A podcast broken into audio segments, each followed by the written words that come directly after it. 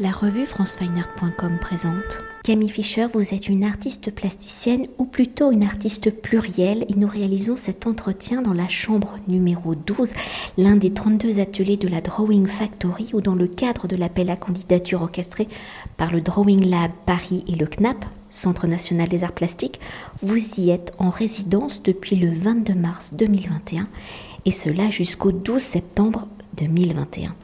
Alors si la Drawing Factory est dédiée aux artistes pratiquant le dessin dans toute sa diversité contemporaine, où pendant six mois l'ancien hôtel s'est transformé en atelier d'artistes pour le dessin contemporain, lors de cet entretien, nous allons évoquer ensemble comment le dessin est au cœur de votre pratique plastique, comment celui-ci vient unifier vos différents vocabulaires, qu'ils viennent des beaux-arts ou des arts appliqués. Alors dans un premier temps, pour évoquer l'origine de votre écriture plastique, où vous y mêlez donc dessin, collage, objets, bijoux, vêtements, textiles, performances et installations, où votre désir est de réaliser, je reprends vos mots, hein, une œuvre totale par votre formation en fashion design à l'Académie royale d'Anvers, puis à l'atelier bijoux de la HIR Strasbourg, à l'origine, vous pratiquez le dessin plutôt comme le support, l'esquisse d'une future création que comme une œuvre, un objet autonome. Alors dans votre formation artistique dédiée au métier d'art, comment les techniques du dessin vous ont-elles été enseignées? Comment l'évolution de votre pratique, comment le dessin y a-t-il pris une place de plus en plus importante? Et dans votre désir d'œuvre totale, quelle y est justement la place du dessin? En fait, le dessin, c'est beaucoup plus qu'une esquisse pour euh, une œuvre, euh, pour une autre œuvre. En fait, le dessin, il est à la base de tout, parce que euh, c'est pas une esquisse, en fait. Le dessin, c'est une façon de cristalliser quelque chose que je ressens, mais que j'arrive pas à comprendre.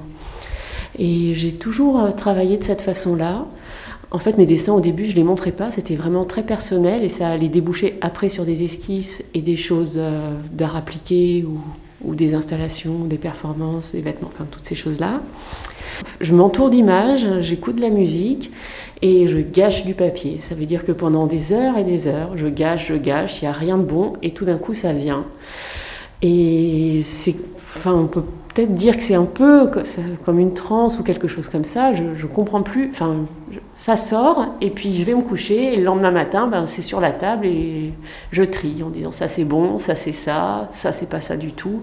Ou ah voilà c'est là et et alors je comprends, je commence à comprendre ce que je veux, enfin ou ce que je veux exprimer ou dans quelle dans quelle ambiance, je, ou atmosphère j'ai envie d'être. Voilà. Et dans cette euh, pratique donc du dessin et de cette fusion entre, alors moi je, scinde les choses entre art appliqué et beaux-arts, la dimension textile, hein, celle du papier peint aussi, de l'ornementation, sont assez omniprésentes. On y sent des influences de l'art nouveau, de l'art déco, des avant-gardes, hein, où vous inspirez de récits aussi antiques et de relectures et de cultures dites primitives. Alors selon la définition du début du XXe siècle, alors vos œuvres sont comme des allégories ou en exemple l'absinthe y est l'un des fils conducteurs. Alors dans ce rôle du décoratif, comment le tissu, ce papier peint sont-ils des supports justement de vos dessins? Comment la mise en espace de vos dessins, comment la dimension du décor, de la théâtralisation influence-t-il ce rapport à l'espace J'ai déjà jamais fait de hiérarchie entre les beaux-arts et les arts appliqués, parce que pour moi, en fait, l'endroit le plus légitime où on peut s'exprimer, c'est le vêtement. Parce que je pense que la, base, c'est l'ornementation du corps et que la première chose qu'on a fait, c'est sûrement se mettre de la terre sur le visage ou s'accrocher une plume d'oiseau quelque part ou un joli caillou. Il y a quelque chose de très euh, essentiel là-dedans. Et pourquoi je dis que le vêtement, c'est l'endroit le plus légitime où s'exprimer? Parce que, euh, alors c'est une vision assez romantique qui vient peut-être de Novalis, mais c'est l'idée que l'homme se sent séparé de la nature et de ce qui l'entoure et qu'il a envie de la réintégrer et que pour la réintégrer, eh ben, il, va se parer. Et pourquoi le vêtement? Euh, Moi, le vêtement, je l'envisageais comme, comme l'endroit où il y a la symbiose entre le moi intérieur et le monde extérieur. Le monde extérieur, parce que c'est comme un, personnage qui traverserait un paysage et la poussière vient imprégner le vêtement et la sueur, donc ses émotions, se mêlent aussi sur cette, surface-là. Donc c'est vraiment un précipité de, c'est un précipité de tout, enfin de notre rapport au monde en fait, je pense. Donc c'est pour ça que j'ai eu envie de faire du vêtement au début, et parce que dans le vêtement, qui me plaisait, c'était le textile, c'était la richesse des matières, euh, l'ennoblissement du textile, et ça, on le retrouve vraiment dans mes dessins. Parce que j'envie. Enfin, mes dessins, déjà, j'utilise un papier très fin, du papier journal, du papier japonais, qui boit entièrement l'encre, qui boit entièrement la matière picturale, et, justement, le support disparaît, et ça devient comme un textile. Ça devient vraiment, je pense, comme un textile, en fait. Euh, j'utilise euh, des, comment on peut dire, des, solutions graphiques qui peuvent euh, faire penser à la broderie, des petits points qui peuvent faire penser à des matières comme le galucha. quand je vais utiliser par exemple du crayon carbone ou que je frotte, la surface devient métallique, on dirait un lamé. Je pense qu'en fait mon rapport au dessin est, est très influencé par le textile. Et L'ornement, ben, je pense que j'ai répondu en disant que c'est cette histoire de, se décorer et de se parer qui est... Euh, D'ailleurs, on les voit, hein, ces références-là, dans l'atelier. On... voit, ben, je suis entourée d'images, euh, ça va être des... Alors là, à l'atelier, il y a ben, des peintures corporelles, il y a Gustave Klimt et Émilie Flogueux, parce que ça, c'est essentiel pour... Enfin, c'est un couple d'artistes que j'admire. Il y a des ornements de vases grecs des, des, ferronneries art déco, euh, la, porte du magasin de Paul Poiret. Il y a des peignes océaniens, des, les portes du paradis à Bali. Enfin, c'est, enfin je, pense que euh, enfin, l'œuvre plastique et, la création peut être sur tout. Ça peut pas besoin d'être sur du papier, ça, ça doit tout envahir en fait. J'aime bien cette sensation de tout envahir. Et justement, dans votre désir de réaliser une œuvre totale en y intégrant aussi bien, donc vous ne faites pas de distinction, mais les dimensions des arts appliqués et celles des beaux-arts, vous accordez beaucoup d'importance à la place du corps, à ses mouvements. Alors dans cette œuvre totale où la performance et l'installation permettent d'y intégrer les différentes dimensions de votre écriture plastique, comment justement le corps permet-il de définir l'œuvre et son espace alors qu'il soit dessiné ou acteur de performance Comment le corps est-il source d'inspiration, on l'a déjà peut-être un peu dit, comment le corps est-il lui-même vocabulaire, écriture de l'œuvre? Euh, Je pense que ça vient aussi du vêtement. C'est qu'un vêtement, en fait, euh, ça doit vivre et un vêtement, ça doit être porté, ça doit être bougé, ça doit être dansé. Et quand vous parlez du papier peint, en fait, je viens juste de faire le rapport aussi, parce qu'un papier peint, c'est quelque chose qui vit avec nous. Et il y a par exemple mes papiers, même mes dessins, ils vivent parce que j'utilise du papier journal. Et en fait, c'est un papier qui se fane. Et moi, j'aime cette idée que ben, les choses, il y, a la, marque du temps, ça vit, ça. Mes papiers, je les maltraite, je les trimballe, je les écorne, mais après je les repasse. Enfin, je sais pas. Et en fait, le, corps vient faire, je pense, vient faire vivre les œuvres, un, un souffle dedans, je pense. Il y a peut-être quelque chose qui a quelque chose qu'on peut retrouver dans les comment on pourrait dire dans les dans les arts premiers où, justement il y avait des rituels avec ces choses-là, mais mais on les c'est pas que dans les arts premiers parce que dans les arts traditionnels européens on retrouve aussi ça où il y a cette euh, où tout d'un coup l'ornement ou le, décoratif va, symboliser quelque chose et va vivre avec, avec les gens et va être animé. Et pour continuer d'évoquer la dimension du corps, celui du geste de création dans votre désir de faire une œuvre totale, d'écrire une œuvre cohérente dans la diversité de vos vocabulaires, comment justement définissez-vous le geste de l'artiste, celui du créateur? Et dans cette définition, comment y placez-vous justement vos propres gestes dans ce geste pour faire œuvre, comment votre corps et ses mouvements s'unissent-ils, se synchronisent-ils?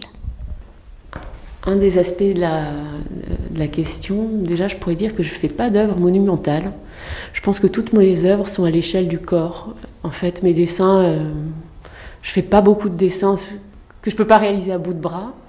Euh, mes premiers dessins, je disais que c'était de la peinture, euh, enfin plutôt du dessin garage ou de bureautique, parce que les formats c'était des formats de bureautique, A4, j'utilisais du Tipex, des agrafes, du scotch tout ce qui traînait sur mon bureau. Je pense qu'il y a quelque chose de très.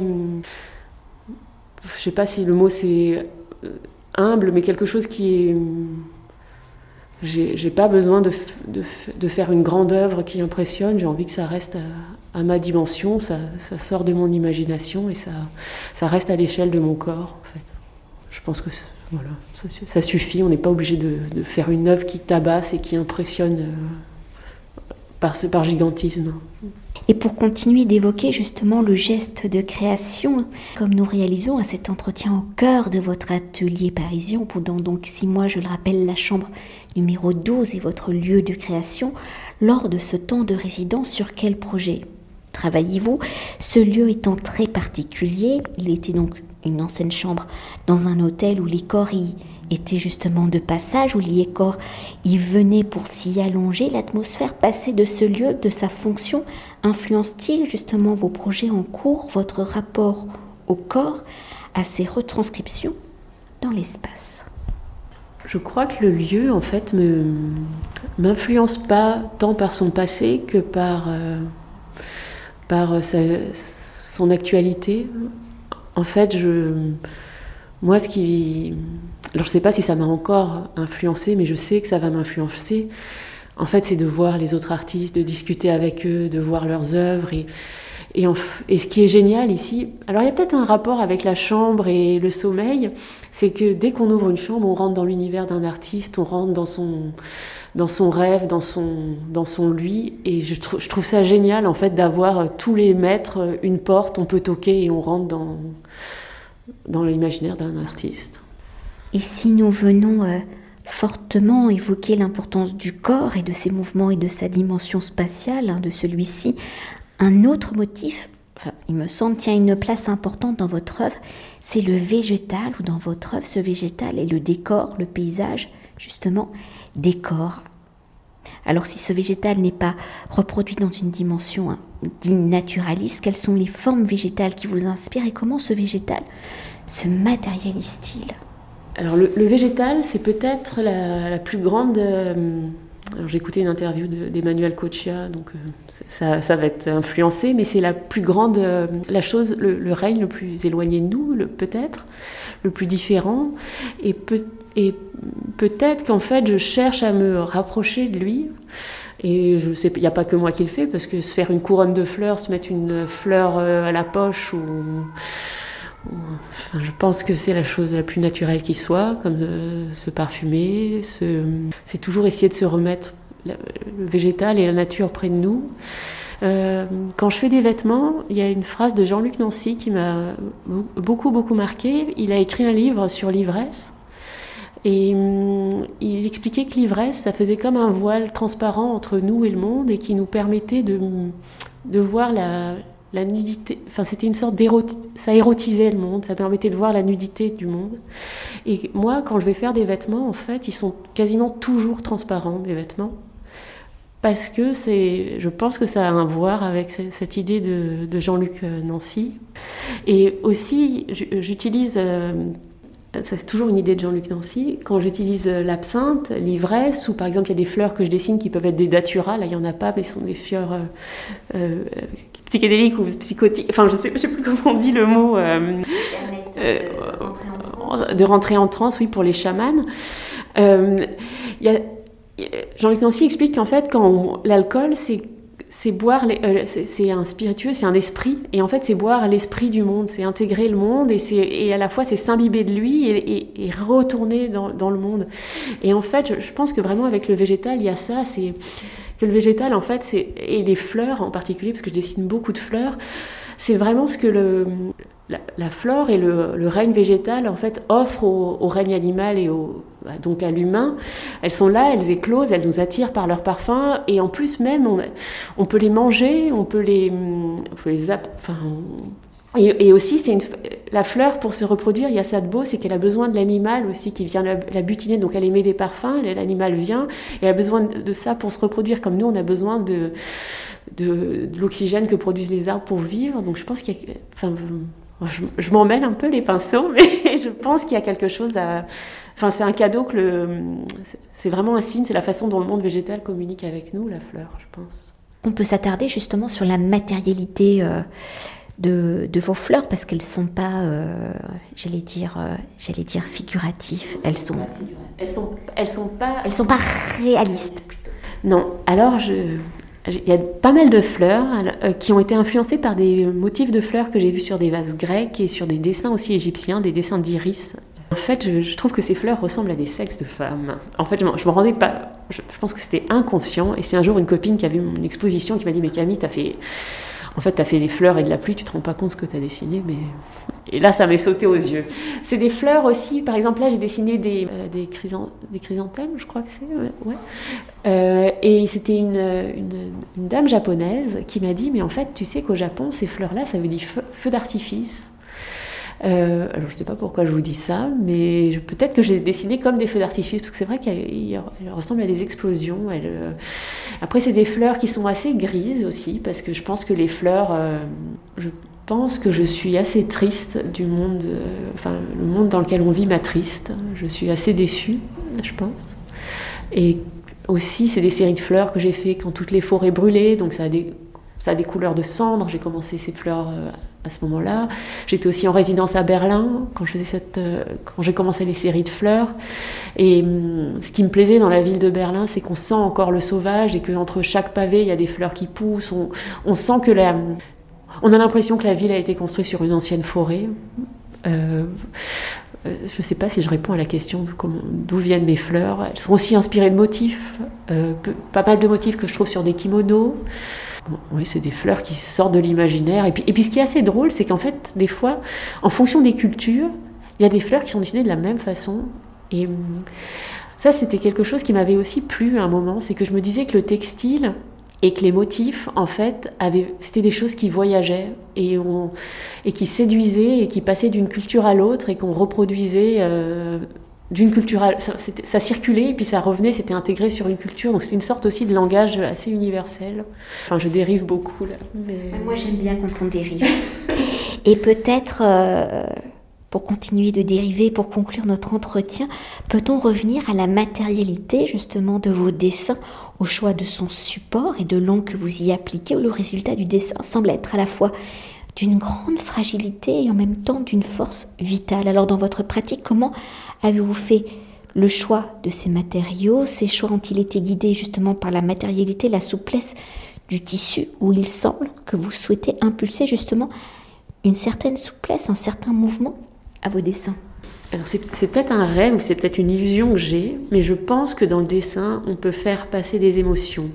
Et j'imagine un peu le dessin comme de la musique, où il doit y avoir une sorte de, rythme, de mélodie, de... Euh, enfin, il peut y avoir une vitesse, il peut y avoir de la dureté. Enfin, je pense vraiment que dans le dessin, on peut faire passer... Le, trait doit faire passer une, un état d'être, en fait. Donc c'est peut-être ça qu'on peut l'espèce de force que je vais avoir dans mes dessins. En fait, on, je vais avoir une sorte de suavité dans le dessin, quelque chose de gourmand, de oui, ça, doit, ça doit vraiment, ça doit pas que marcher avec les yeux, ça doit marcher avec les sens. Il doit être, il doit être humide, il doit, il doit être aride, il doit picoter, il doit, il doit briller, il doit, il, doit scintiller aussi. Euh, donc mes dessins, c'est un peu des éclats de lumière, dans des touches de lumière, mais assez faibles dans, dans du, dans du sombre. Et alors là, alors là, je vais dériver, mais totalement. C'est une théorie que j'ai qu'un animal, quand il y a un, phare, il est attiré par la lumière et hypnotisé par la lumière. Et après, quand on faisait du bijou, euh, c'est tiré par les cheveux, hein, mais quand je faisais du bijou, je me disais, on met toujours les bijoux aux endroits sensibles, aux endroits fragiles, euh, par exemple au cou, au poignet, à tous ces endroits qui font un lien.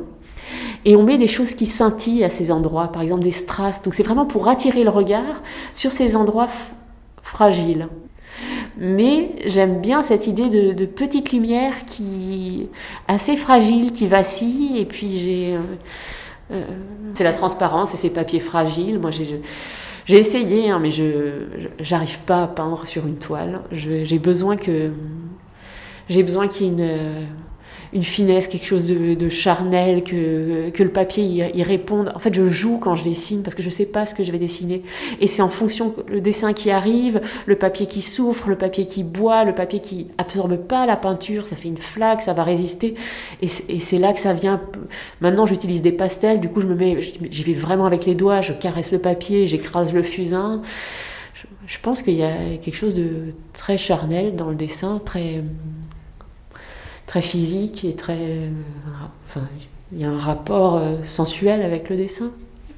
Et là, peut-être qu'on rejoint du coup aussi euh, le dessin euh, qui intègre au final toutes vos performances et beaucoup de vos expositions sont très aussi scénographiques, c'est-à-dire que le dessin n'est pas forcément calé, posé au mur, il vit dans l'espace. Alors la prochaine exposition que je veux faire, j'ai vraiment, je l'avais déjà tenté une fois, j'ai envie que les dessins euh, bruissent comme des feuilles. En fait, j'ai vraiment envie que ça fasse du bruit, du. Et c'est pour ça aussi que j'aimais les papiers japonais parce qu'ils ont un, bruit différent. Le papier journal aussi, il a un bruit différent. C'est pas comme un. En fait, je fais de l'aquarelle sur du papier journal alors que je devrais utiliser un papier de chez Arch, un très très beau papier, mais moi j'aime pas le beau papier. J'ai euh, j'aime ce papier qui, qui réagit en même temps que je dessine avec lui, qui, qui va se friper, qui va, qui va créer une ride et je vais jouer avec cette ride. Alors il y a peut-être quelque chose d'aussi très... Euh, je sais pas si on faut dire primitif comme mot, mais avec cette idée de la, grotte de Lascaux, que c'est sur un, sur un rocher, on va poser la main, et puis tout d'un coup il y a un volume, et ben ça, ça va évoquer quelque chose, et on va dessiner autre. Et ça va, c'est ces ombres qui vont faire marcher l'imagination. Euh, voilà, moi j'ai besoin que le dessin me parle et qu'il attise mon imagination. J'ai besoin de jouer avec lui. Merci beaucoup. Merci. Cet entretien a été réalisé par franceweiner.com.